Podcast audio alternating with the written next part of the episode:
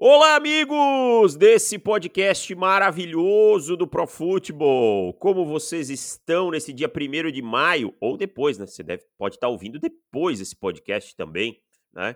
Mas estamos aí nesse feriadão de 1 de maio. Espero que você tenha curtido o seu feriado. Você que trabalhou também tenha trabalhado bem, você que tirou para estudar, para descansar, enfim, que todos tenham aproveitado da melhor maneira esse feriadão, né? Feriadão que teve draft, né? O draft da NFL começou na quinta-feira, mas já já eu falo sobre isso. Antes eu quero falar aqui e perguntar como está você, como vai ser o mundo, como diria Dexter, Henrique Bulho.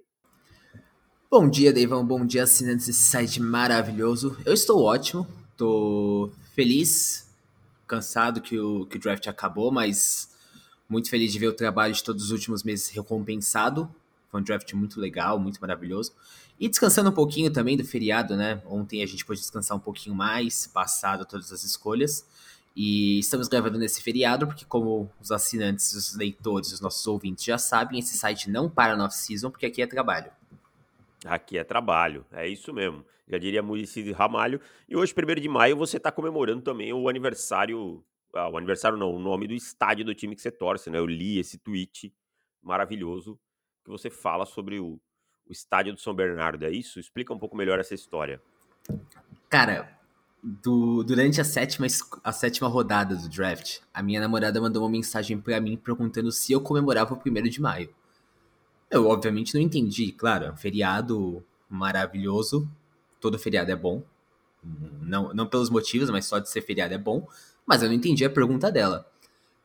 Falei, Isabela, como assim? Explica melhor. Aí ela ficou confusa, só que ela virou pra mim e falou assim: Amor, você torce pro São Bernardo? O nome do estádio de São Bernardo é 1 de maio. Eu achei que tinha alguma comemoração, alguma festa. E. Moral da história. Eu dei muita risada. Bastante, porque eu nunca imaginei comemorando o 1 de maio por ser o estádio do São Bernardo. Gente, é verdade, eu torço pro São Bernardo, não é meme, tá? O David sabe que é verdade, ele pode é confirmar. É verdade, ele vai ao estádio, tudo. Tá e tudo mais. Mas a, a, gente não comemora esse feriado num. Além do fato de ser um feriado assim, eu só achei muito engraçada a pergunta dela, porque eu nunca tinha pensado nisso. Aliás, para você que não sabia, como eu, que o estádio do São Bernardo se chama 1 de maio, como 88% dos normais, se não mais gente, se chama 1 de maio. Então, com essa introdução maravilhosa, começamos esse podcast e vamos falar aí sobre o draft, o draft da NFL que aconteceu entre os dias 27 e 29 de abril, os populares quinta e sábado. Né? Na quinta-feira, é... a primeira rodada, na sexta-feira aconteceram as rodadas 2 e 3, e a da 4 a 7, né? a quarta a sétima, aconteceram no sábado, dia 29, totalizando 259 escolhas. Esse número ele varia um pouquinho de ano para ano por causa das escolhas compensatórias, que são escolhas dadas para times que perderam jogadores titulares, para tentar fazer um, um balanço né, melhor ainda. E, e, tem texto no Pro Football, se você procurar lá, falando sobre compensatórias e como tudo funciona. Um texto, nem, nem sei de quem é de verdade, um pouquinho mais antigo, e a gente pode até trazer em breve, é, quando a, a, a divulgar no, no, próximo ano, a gente traz esse texto de volta. É, e o que, que, você achou do draft em geral? Eu vou dar minha opinião rapidinho, tá? Para a gente poder começar a falar sobre o, o, restante dos temas. Eu achei o draft bacana, no sentido assim, eu não sei se eu é, tô ficando. Tô ficando mais. Que eu tô ficando mais velho, eu sei. Isso, isso é, não há, não há dúvida. Mas eu achei um draft que eu consegui. Acho que os times foram menos foram melhor para mim do que eu esperava, assim, sabe? Claro, tem coisas que eu discordo, é, algumas coisas que não, não entram na minha cabeça, que, não, que eu vejo futebol americano de uma maneira muito diferente, mas eu não vi um draft assim que eu olhe e diga, salvo alguns, algumas poucas exceções, que draft ruim. Eu acho que você tocou num ponto muito importante e, assim, expandindo minha, minha forma de ver eu acho que à medida que a gente vai passando o tempo, a gente vai entendendo que não é sobre o time fazer o que é certo ou o que é errado. É que simplesmente existem maneiras diferentes de você analisar o draft, de analisar as coisas. E não é necessariamente uma certa e uma errada, algumas têm sucesso, algumas não têm. Mas, por exemplo, eu não concordo muito com, com a construção de elenco por exemplo, do Atlanta Falcons. Eu também não concordo em nada do Detroit Lions nesse ponto, também não concordo em nada. É uma forma completamente diferente do que eu penso de futebol americano. E assim, é na contramão do que os times vêm fazendo, tá? É, mas assim, é, desculpa te interromper, eu já vou te devolver a palavra. Eu não concordo com a forma que o Arthur Smith pensa futebol americano desde o seu tempo de Tennessee Titans, sabe? Então, assim, ninguém pode vir aqui me dizer, ah, o Davis é incoerente ou tá pegando no pé do Atlanta Falcons. Não, eu não concordo com essa forma de montar elenco para correr com a bola na NFL de 2023. E a gente não concordar não quer dizer que a gente tá dizendo que o cara não sabe nada ou que nós somos os. As, as pessoas elas pensam isso, né? Você discorda e. Ah, vai lá e faz melhor. Não é isso. Eu, eu não concordo com a, a forma de construir elenco do Arthur Smith. Porque pelo que eu tenho visto nos últimos anos, é um pouco diferente do que tem feito sucesso na NFL. Mas se é o que ele acredita e, e pode dar certo para Atlanta, tudo bem. Não quer dizer certo e errado. Mas expandindo nesse ponto de como foi o draft, eu acho que ele entregou muito bem aquilo que a gente esperava dele ser imprevisível. Acho que, tirando a primeira escolha, que era muito óbvia, a partir dali a gente viveu aquelas três horas e meia da primeira rodada com uma sensação de que a gente nunca sabia o que ia acontecer na próxima escolha. Várias trocas imprevisíveis, é, os Texans agindo de forma imprevisível no topo, é, o próprio Detroit, que foi completamente na contramão do que a gente esperava. Eu acho que o draft foi muito interessante, entregando coisas novas, saindo um pouquinho da, da parte chata, de tudo aquilo que a gente sempre espera, e por isso foi um dos mais legais que eu já acompanhei. É, eu achei muito, muito legal também, e achei até a segunda rodada bastante surpreendente, tá? Achei bastante surpreendente, de verdade, e, e gostei do, do que eu vi aí, tá? É... Cara, vamos pro tema do podcast. Vamos. Só deixa eu te mandar um, um negocinho aqui no chat. É... E você dá uma lida aí. Mas vamos falar sobre os drafts que a gente mais gostou. Isso que eu ia dizer. Não necessariamente eles são os drafts que assim que, que vão mais ter impacto imediato ou que, ou que os outros foram ruins, esse tipo de coisa, tá? É, mas são os drafts que pessoalmente a gente gostou mais por algum motivo, sabe? Então eu acho que é importante a gente deixar isso bem claro. Quais foram os drafts que a gente gostou mais é, por conta de, às vezes, jogadores que a gente tinha mais alto que os outros times, pela forma como lidaram com o capital de draft, que eu acho muito importante. E, e é isso tudo que eu, que eu quero deixar claro quando a gente falar sobre é, os nossos drafts prediletos hoje, né? Henrique Bulho, vamos lá o seu primeiro draft predileto, qual foi? Não, não, não necessariamente é o seu melhor draft, mas um draft que você gostou. Eu acho que do Pittsburgh Steelers, ele entregou tudo isso que você falou, cara. Não é sobre Pittsburgh ter pego os melhores jogadores da classe, mas é sobre como eles exploraram bem o capital de draft, como eles exploraram bem tudo aquilo que eles tinham à disposição. Eles supriram as necessidades do elenco, eles foram atrás de jogadores de muito valor, eles conseguiram jogadores que vão ser importantíssimos ainda no segundo dia. E Pittsburgh fez tudo isso com um general manager novo, porque o Kevin Colbert comandou por duas décadas os drafts da franquia, mas ele saiu logo após o fim do draft passado. E o Omar Khan, que fez um trabalho muito bom, na minha opinião, nesses durante a temporada e também durante a free agency, eu acho que ele completou muito bem esse primeiro ano no cargo com uma classe draft maravilhosa, cara. Para mim, Pittsburgh sai como grande vencedor desse draft. É, e, e, eu acho assim, a gente tem que lembrar de uma coisa, né? É, como continuidade, como cultura, esse tipo de coisa é importante.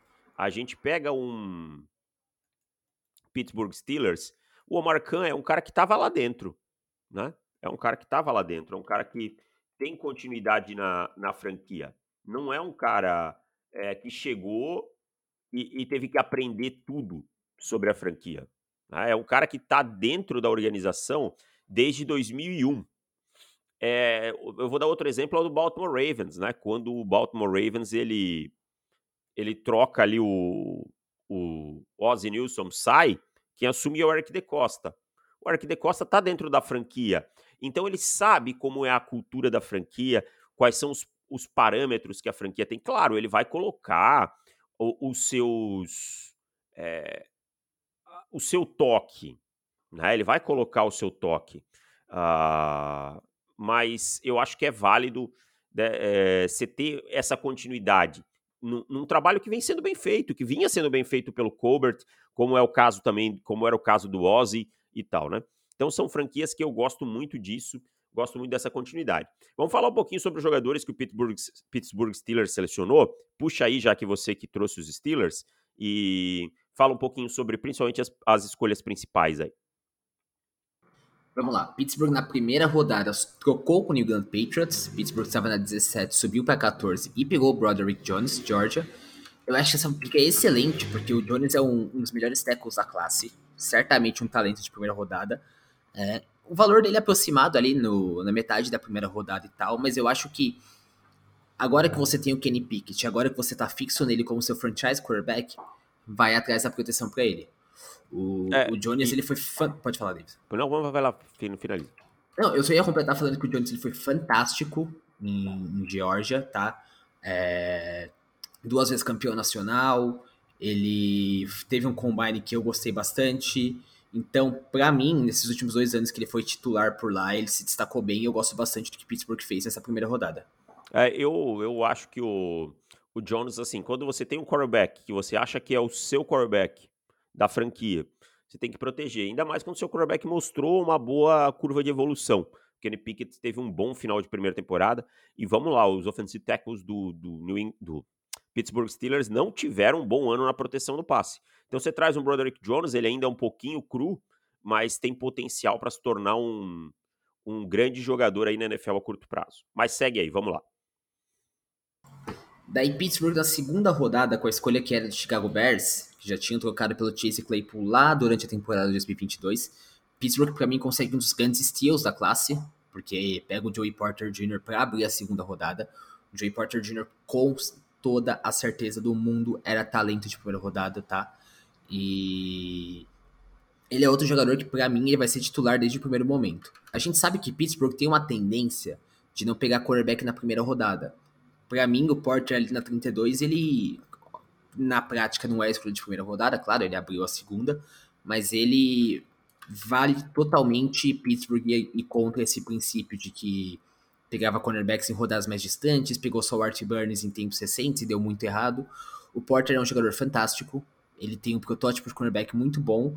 É, tem uma outra coisinha de limpar ali, de falta no jogo dele, mas na 32 é o tipo de jogador que você fica salivando quando você vai abrir a segunda rodada de escolhas e ele tá lá disponível. É. E, e, assim, o Porter era muito cotado para ser a escolha de primeira rodada do Pittsburgh Steelers, né?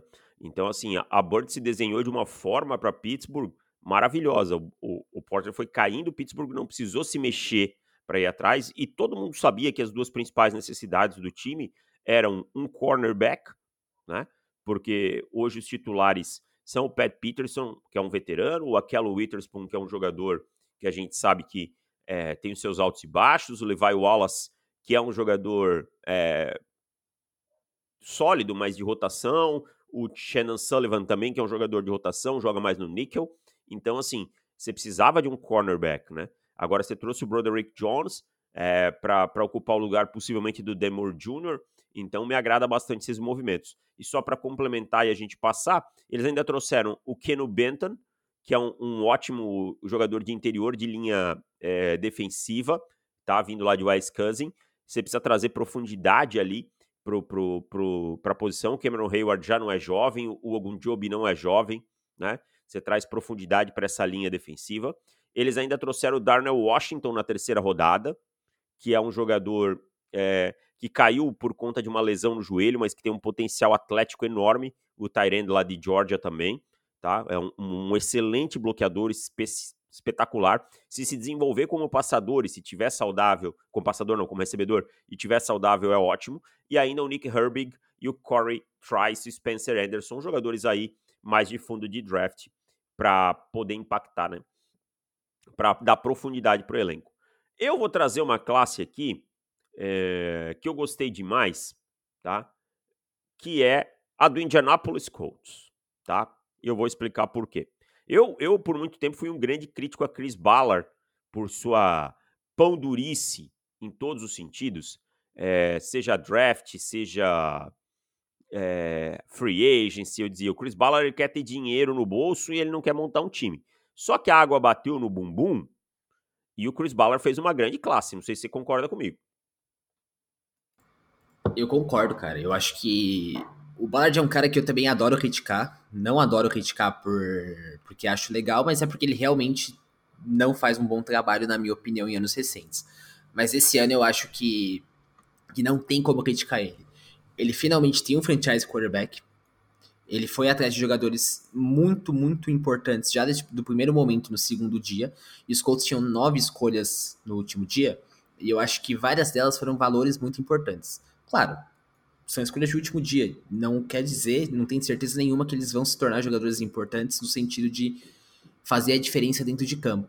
Mas o draft não é só sobre isso. Você encontrar esse valor e você desenvolver esses jogadores é tão importante quanto. E eu acho que, de modo geral, os Colts saem desse draft muito mais fortalecidos do que eles entraram. É, os Colts, para quem não, não sabe, não, não, acompanhou os nomes dos jogadores, foram com Anthony Richardson, quarterback na primeira rodada, escolha número 4. E aí eu acho um ótimo valor.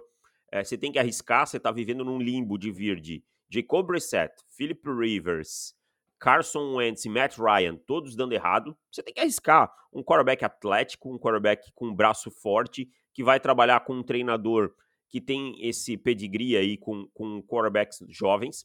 E aí eu gostei muito do, do que os Colts fizeram da segunda rodada em diante, né? Julius Brands, cornerback, não é um jogador tão veloz, mas é um cornerback grande, físico, tá? É, me agrada muito. Chegou a se falar nele em, em, final de primeira rodada em algum momento, e eu não, não estranharia. Vai jogar numa cover tree lá com o Gus, Gus Bradley, vai ficar protegido, né? Não, na, jogando no topo da rota, e você precisa desses cornerbacks grandes para jogar no topo da rota.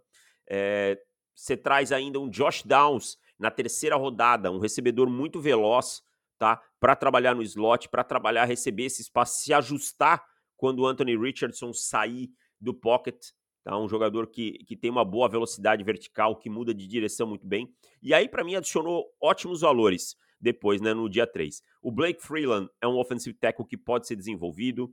O Adebaore é um, um extremamente atlético, que teve um combine espetacular, tá? O Darius Rush eu vou falar um pouquinho mais mais tarde, mas é um cornerback também que tem condição de ter um grande impacto, tá? E ainda adicionou muita profundidade aí com Jalen Jones, com o Ivan Hull, que é um running back que pode produzir, o Daniel Scott, talvez para os times especialistas, Will Mallory, lá de Miami, que pode ser um Tyrene número 2.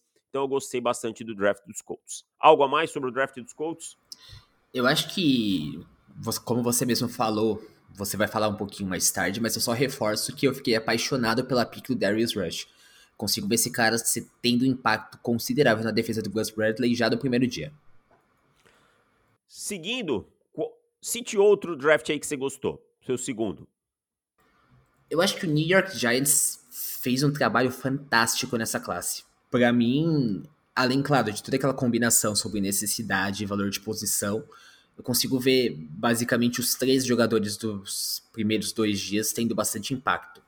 O Deontay Banks, cornerback extremamente agressivo de Maryland, ele vai casar perfeitamente para mim com o esquema do Don Martindale, que é o novo coordenador. Não, não, ele entrou em 2022, a gente está muito acostumado a ver o Wink lá em Baltimore, mas desde o ano passado ele está em New York e ele trouxe muito dessa tendência agressiva que ele tinha com os Ravens pro time dos Giants. Eu acho que o John Michael Schmitz ele vai ser titular desde o primeiro dia, um dos melhores jogadores de interior de linha ofensiva da classe. E para os Giants serem encontrados esse jogador ali na pick 50 e tudo mais, por volta da pick 50, foi para mim uma escolha de valor maravilhoso. E continuando nessa questão do valor, acho que o Jalen Hyatt, na terceira rodada, é, é uma das melhores picks desse draft no geral, porque ele é um jogador que eu não incomodaria se algum time pegasse ele no começo da segunda, então pegar ele ali na 76, 77, não lembro de cabeça pique, para mim foi perfeito para os Giants. 73. Tá, é uma, é uma pick que veio de Cleveland via Houston e Los Angeles Rams, foi uma pick que foi bastante trocada. E eu gosto também da escolha do Eric Gray na quinta rodada, o, o running back de, de Oklahoma. Acho que é um jogador que pode colaborar. Eu acho que os Giants conseguiram suprir é, buracos no seu elenco de forma imediata com jogadores talentosos. É, o Deontay Banks é isso que você falou, muito agressivo. E, e o Martindale, ele não abre mão disso, tá? De o jogador ser agressivo, de saber trabalhar em mano a mano, porque ele vai mandar muita blitz, ele vai jogar em cover one, cover zero direto, tá? Não abre mão. Schmitz é um cara que foi cotado até pro começo da segunda rodada, ter pego na 57, ótimo valor. E o Hyatt traz velocidade, né? É, você trouxe Darren Waller, tá? Que é um, um tight end que, para mim, é quase um recebedor, né? Quase um wide receiver. Você trouxe, que era um wide receiver no começo da carreira. Você trouxe o Hyatt, tá? Você tem lá, o, já tinha alguns jogadores interessantes. Você tem o Saquon Barkley, agora você tem o Eric Gray. Então, você traz uma profundidade para esse elenco que os Giants não tinham. Eu vou falar de um draft óbvio e eu também não quero deixar ele para você porque você é torcedor do time e eu não vou te dar esse prazer. Eu sou mal, sou um bad guy. Eu vou falar aqui do Philadelphia Eagles, né? O Philadelphia Eagles para mim fez um draft mais uma vez brilhante, tá? É, por conta da forma como entendeu a Bird se desenvolvendo, de como usou seu capital de draft. Ah, pegou muitos jogadores de Georgia, não tenho problema com isso. Tem problema se pegasse muitos jogadores de, sei lá, de Toledo, sabe? Tivesse pego cinco jogadores de Toledo, aí eu ia ter alguma coisa a pensar. Mas Philadelphia já começa na primeira rodada subindo da, da 10 para 9 para pegar o Jalen Carter, é, interior defensive lineman e melhor jogador do draft tá? Já vou te passar a palavra para falar do Carter, mas uma coisa que eu quero dizer é o seguinte: é, pegar um pass rusher, um interior defensive lineman com capacidade de pass rush, hoje em dia é uma posição premium no draft, tá? É que não são tantos que têm essa capacidade.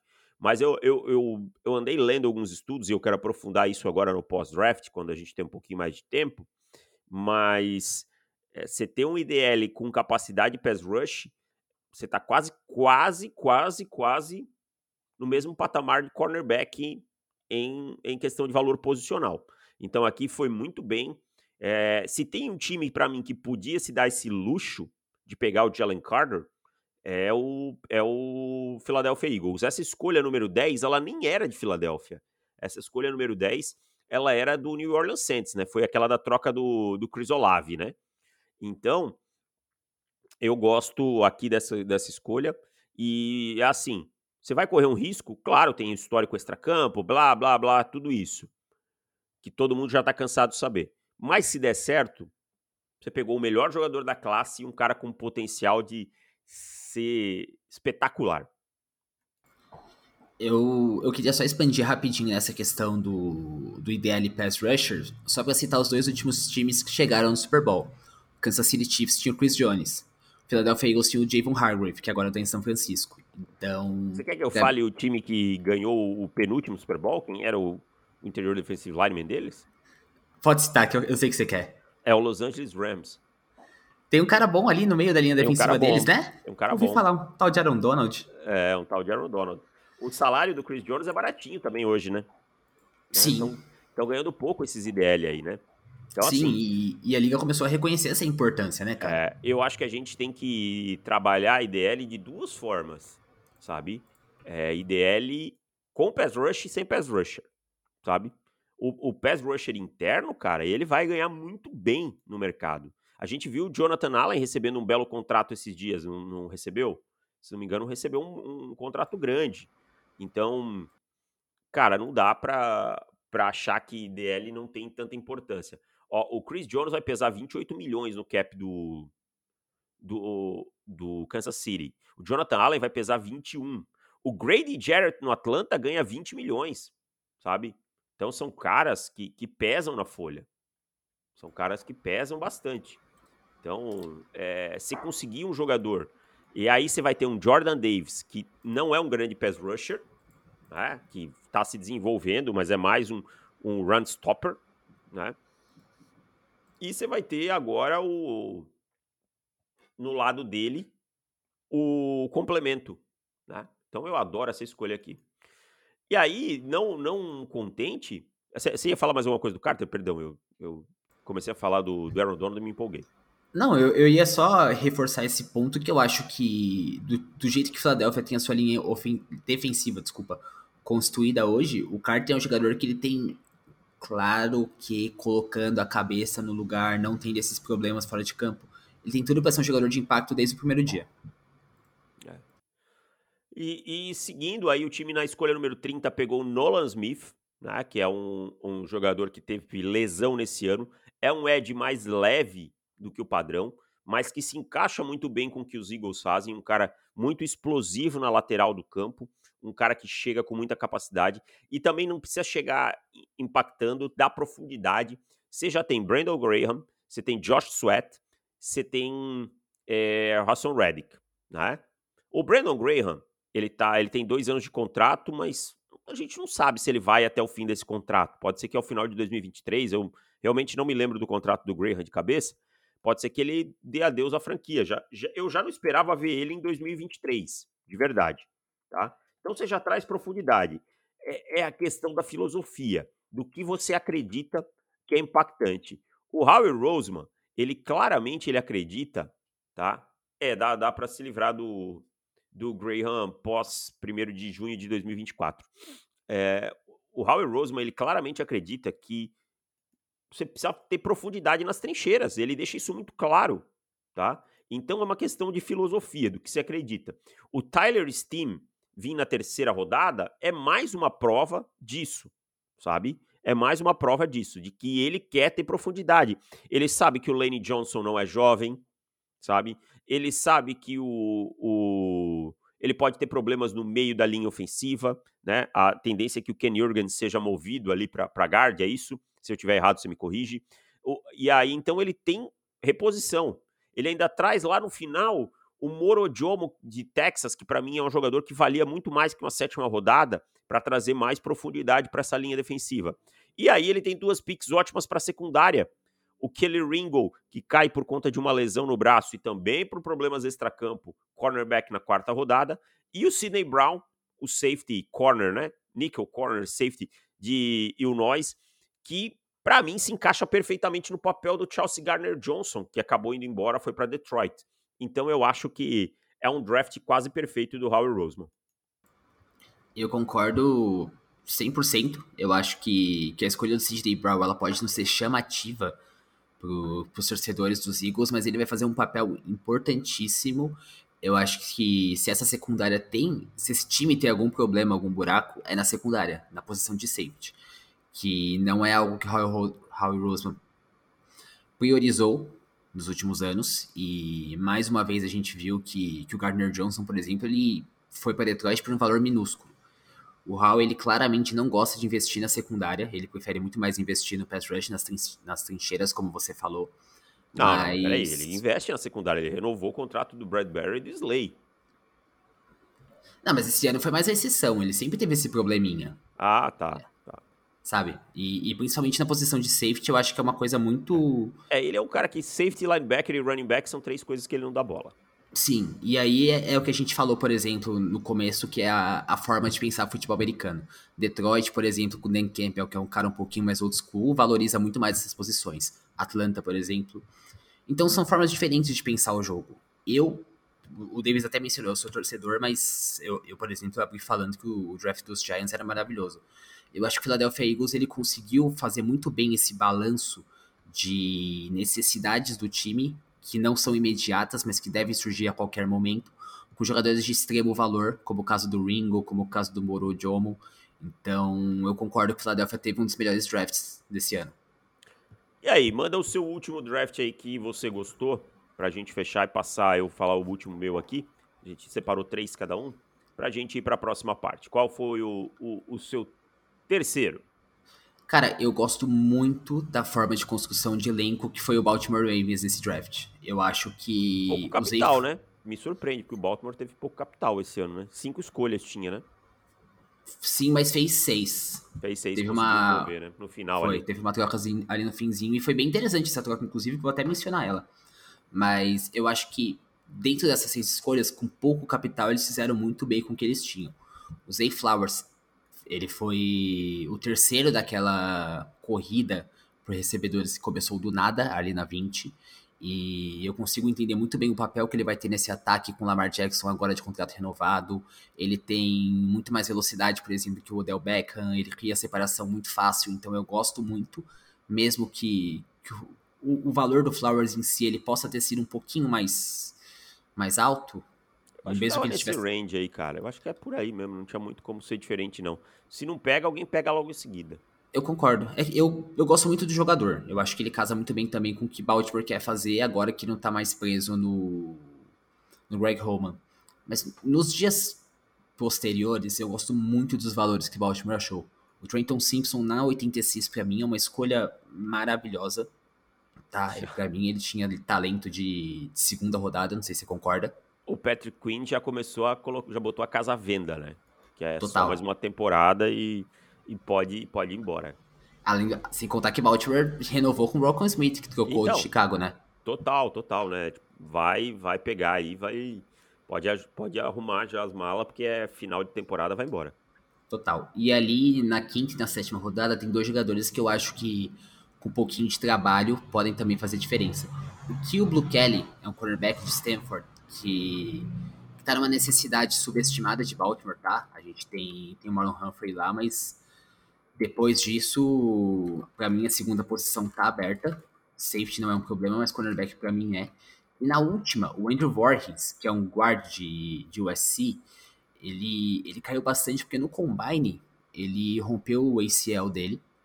Ele estava fazendo um dos drills, machucou o joelho, e mesmo assim ele foi teve um desempenho muito bom no combine no bench press, foi o melhor da classe. Mas antes dessa lesão, ele era cotado como jogador ali de terceira, quarta rodada. É. E, e, Baltimore pode construir esses caras, né? Tipo, você pegou um cara na sétima rodada, você não espera que ele seja. É, e ele vai ser right shirt esse ano, né? O, Sim, o, sem dúvida. O De Costa falou, né? Que vai deixar ele. Sim. Mais ou menos o que aconteceu com o David Ojabo, né? De Michigan, o pass rush. É, eu acho que Baltimore aposta muito aqui no David Ojabo como solução do seu pass rush no lado do, do Daffy Owe, que caiu de produção né? Porque não atacou nenhum pass rusher assim que, você olhe, tá, tudo bem, o Tavis Robinson pode fazer algumas vezes essa função, mas não é um jogador que você acha que vai chegar para resolver, né? Os seus problemas. Agora, cornerback, eu acho que deve ter algum veterano que vai chegar, alguma coisa assim. Talvez até um acordo com o Marcos Peters esteja encaminhado, né? alguma coisa assim nesse sentido, para o time não ter ido atrás. Mas eu gostei com o que fizeram com o pouco capital. Eu acho o Trenton Simpson na terceira rodada um valor espetacular. Espetacular de verdade, assim. Acho que é um jogador com um teto muito alto. Se você pega na terceira rodada, tá perfeito. E eu vou para um, um draft que eu gostei bastante, que me surpreendeu para fechar, eu vou ser um pouquinho mais sucinto, tá? Que é o draft do Cincinnati Bengals, tá? Miles Murphy era o meu jogador predileto desse draft? Não. Mas eu tinha ele ali no, no 35, 38 da minha board, ele saiu na 28. Tô ok com o Ed, tá? Tô ok com o Ed de, de potencial na, na, na 28, sabe? Você tem já uma rotação, você já tem um, os titulares, você pode trabalhar esse cara com, com grande potencial atlético aí nessa 28, tá? Vai, vai começar atrás do Hendrickson e do Hubbard tem o Osai, que é um, um cara que, tudo bem, deu, fez uma pataquada no final da temporada, mas que também é um jogador que tem algum potencial, então você reforça a trincheira, tá? Você joga numa divisão que tem grandes quarterbacks, você precisa ter rotação nessa linha defensiva. Eu gosto dessa escolha, tá? Gosto do DJ Turner na 60, e é um problema desse time a posição de cornerback, né? trazer profundidade. Você tem o Ayuzi é, lá, mas você tem o Ken Taylor Brief jogou bem você traz mais uma peça interessante. O Mike Hilton é um bom corner, você melhora essa secundária também, volta a falar, né? Numa, numa conferência com grandes quarterbacks. E aí você tem o Jordan Battle, que para mim na terceira rodada é um bom valor, é um safety. Você viu o, o Von Bell e o Jesse Bates embora, você vai confiar aqui é, que você tem o, o, Meu Deus, me fugiu o nome dele. O Dexton Hill, né? Para jogar mas você tem também o agora o Jordan Battle, você trouxe o Nick Scott, que jogou lá em, em, em Los Angeles, então você reconstrói rapidamente a unidade, tá? E aí eu acho que Charlie Jones na quarta rodada é um excelente valor, e eu acho que Chase Brown na quinta rodada é como você lida com running back. Você pegou um bom valor num time que é um time heavy pass, né? que é um time que vai passar bastante a bola, até porque tem muito valor com isso. É, e o Chase Brown, para mim, já pode começar a encaminhar a sucessão do Joe Mixon, que o Joe Mixon a gente não sabe é, se vai ficar, não vai, tem problemas extracampo graves. Já não é um jogador que já tem a mesma explosão, já não é um jogador que tem o mesmo impacto. Então eu acho que o time pode ter encaminhado no Chase Brown essa questão do, do Joe Mixon. Algo a falar sobre o draft de Cincinnati? Eu acho que. É, primeiro, eu concordo com você bastante, tá? Eu, eu não era fã da escolha do Miles Murphy na quinta-feira. Nesses últimos dias, fazendo mais análises, pensando mais, eu consigo entender bastante o papel dele nessa defesa e, e pensar no, no fato de que ele não é uma necessidade agora, mas é de sempre é bom. É igual offensive tackle. Sempre é bom, nunca é demais. E se você pode pegar um cara com potencial atlético muito, muito, muito interessante, como o do Murphy, e deixar ele desenvolvendo ali por um aninho, o Luana Room ele é muito bom desenvolvendo pass rushers, isso eu acho que é importante citar também, é, eu consigo gostar mais da escolha. Ainda não é, não enche meus olhos, mas acho ok. Eu só citaria na questão do DJ, DJ Turner, que também gosto bastante, que eu consigo ver um, um cenário no qual ele é titular desde o primeiro momento, porque vale lembrar que Cincinnati não tem mais o Eli Apple. E a gente faz muita piada do Apple, e, e com todo respeito, é justificável às vezes, mas ele era um cornerback sólido em Cincinnati. Ele tinha um papel ok, digamos assim. Não era uma estrela, não era um jogador de top 10 que se esperava quando os Giants pegaram ele, mas fazia um papel ok ali na defesa. Eu acho que o Turner tem capacidade para chegar suprindo isso agora, desde o primeiro momento, e só completaria com o Chase Brown, que eu acho que ele. Desculpa que eu acho que ele vai ter um papel muito importante já da, desde o primeiro dia, no lugar do Samir Speraine, que foi para Denver. É, é verdade, o Samir Speraine foi para Denver. É, é uma, uma boa lembrança aqui. Bom, Bulho, vamos, eu vou fazer um anúncio aqui e vamos passar para a próxima parte do podcast, tá? que é um pouquinho mais rápida. Mas antes de mais nada, eu quero dizer para você, tá? Você que não aproveitou a promoção do Pro Football, plano anual com 50% de desconto, eu tenho uma boa notícia. O pessoal me pediu, ah, vira o cartão no começo do mês, ah, precisava esperar receber e tudo mais, tá? Estendemos a promoção por uma semana. A promoção vai até o próximo domingo, dia 7. Então, é profutbol.com.br barra assinar, 50% de desconto. O plano anual por apenas R$ 59,90. Ou seja, você vai pagar R$ 59,90, que é melhor, você ainda paga em quatro vezes sem juros então corre lá. É até domingo, dia 7, é isso? Deixa eu confirmar que dia que é domingo, eu tô perdido aqui. É isso, dia 7, tá? Na segunda-feira, dia 8, não tem choro, não tem vela, a promoção sai do ar. Então aproveite, profutbol.com.br barra assinar, 50% de desconto no plano anual, apenas R$ 59,90, tá? E você pode pagar em quatro vezes sem juros, são dois podcasts extras por semana, além de inúmeros textos. A partir desta semana a gente começa a analisar nos podcasts extras toda a questão do, dos draft dos times. E aí a gente vai é, destrinchar um pouquinho mais, de forma um pouquinho mais detalhada. Vai passar por todos os times, sem exceção. Então, se você, ah, eu torço para o time, para um time que tem pouca torcida, ninguém fala, não, nós vamos falar lá, lá sim sobre o seu time, seja bem, seja mal, mas vamos falar, tá? Bulho, de maneira muito rápida, muito sucinta para gente, já estamos com 38 minutos desse podcast. Sua escolha predileta do dia 1, fugindo do óbvio, obviamente. Eu acho que o Jackson Smith em em Seattle faz muito sentido. O melhor recebedor da classe para você juntar com o Dickie Metcalf e o Tyler Lockett. E na 20 eu acho o valor incrível. É, e o Tyler Lockett já não é mais novo, né? Já tem essa, essa questão aí, né? Acho que você já começa também a, a preparar um pouquinho o, o espaço ali, que um spot que o Lockett pode daqui a pouco deixar, né? O Lockett já não é mais um jogador, já tem 30 anos, pode estar tá começando no. Vai fazer 31 durante a temporada. Aí para pro fim da carreira. Não pro fim, mas para aquele declínio e tal. Então você já faz a transição. Eu gosto bastante dessa escolha também. Acho que com o, com o Pete Carroll ali vai, vai funcionar bem. Achei um, um valor espetacular nessa, nessa pick número. Foi a 20, né? Sim. 20, né? Não teve troca. Minha escolha predileta de primeira rodada, fugindo do óbvio, é Christian Gonzalez, cornerback de de Oregon, né, que foi para para o New England Patriots. Os Patriots trocaram da, da 14 para 17, acumularam a escolha 120, e para mim pegaram um cornerback que é do top 10 da classe no geral. Eu não sei os motivos ainda do slide do Christian Gonzalez, é, não vi nada veiculado, mas a gente sabe que draft é isso mesmo, as birds são muito diferentes, os encaixes vão impactando. Acho que o Christian Gonzalez é um jogador para ser para ser um titular aí impactante no New England Patriots, tá? Por longo tempo. É, gosto do, do, seu valor.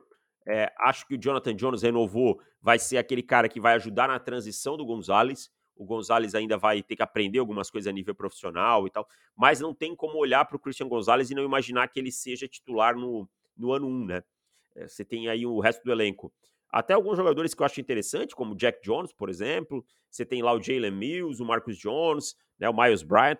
Mas, para mim, o Christian Gonzalez já chega num patamar acima desses caras. Então você vai ter Jonathan Jones, Christian Gonzalez e mais um que vai mais uma vaga ali quando o time tiver em pacote de níquel. Então, para mim, Christian Gonzalez é uma escolha que eu gosto muito na primeira rodada. Dia 2, Henrique Bulho. Cara, críticas à parte do que fizeram na primeira rodada, eu acho que o Detroit Lions encontrou um valor fantástico no Brian Branch ali na 45. É, melhor safety da classe, tá? Combine não ajudou tanto ele assim, mas ele é um jogador muito inteligente, é, entende muito bem o que tá acontecendo no campo, tem ball skills, é, vai jogar ali mais perto do box realmente, mas eu acho que ele vai ser um grande jogador na liga por bastante tempo. É, eu vou. Eu gosto dessa escolha do Branch aqui. Né? Eu acho, só acho que todo o contexto de Detroit complica por conta de, de não saber trabalhar o valor posicional, especialmente na primeira rodada, né?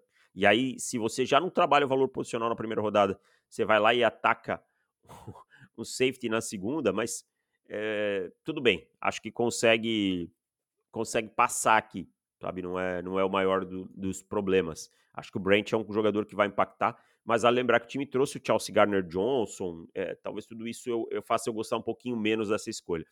É, eu vou com Michael Mayer no, no Las Vegas Raiders porque para mim é um jogador que sairia na primeira rodada, é um jogador top 10 desse draft. Claro, o valor posicional impacta, e os Raiders foram com Edge lá na primeira rodada. Eu gosto disso, tá? É, eu não sou, assim, no começo eu não fui tão fã dessa pick do Terry Wilson, depois eu entendi ela um pouco melhor. E eu acho que o Mayor aqui com o, o Josh McDaniels faz todo sentido tá? Faz todo sentido. É um Tyrande que pode esticar o campo no meio, é um cara que tem ótimas mãos, bolas contestadas, tá? Com o Jimmy Garoppolo, com o sistema, eu acho que casa mais com o sistema do Las Vegas Raiders que o Darren Waller, né? Não estou dizendo que era para ter trocado o Darren Waller, mas eu acho que casa mais com o que o Josh McDaniels costumeiramente faz. Então eu fico com o Michael Mayer aqui. Só para destacar uma outra escolha, Gostei muito do Sidney Brown também, achei que foi uma escolha. E, obviamente, é, Joey Porter Jr. e Will Levis foram bons valores, mas eram abrindo o dia 2, então eu acho que é, fomos em outra menos óbvia. E uma escolha de dia 3 que você gosta aí, Henrique Bulho? Eu acho que do dia 3 não tem como não falar do Kelly Ringo para mim. Eu acho que é um jogador que se pega ali do comecinho da segunda rodada, é entendível para uma porção de times. E, e Philadelphia encontrar esse cara, um jogador com as ferramentas que ele tem, com, com o atleticismo que ele tem. Claro, com alguns probleminhas também que fizeram ele cair, mas na quarta rodada, um jogador que, guardadas as proporções, se Philadelphia precisar dele sendo titular, ele tem capacidade para entrar nessa defesa. Eu acho que, Philadelphia conseguiu um valor inacreditável e o Ringo para mim foi a minha escolha favorita. É, o Ringo é um jogador muito atlético, né? Muito físico, tem uma capacidade enorme de, de ser atlético.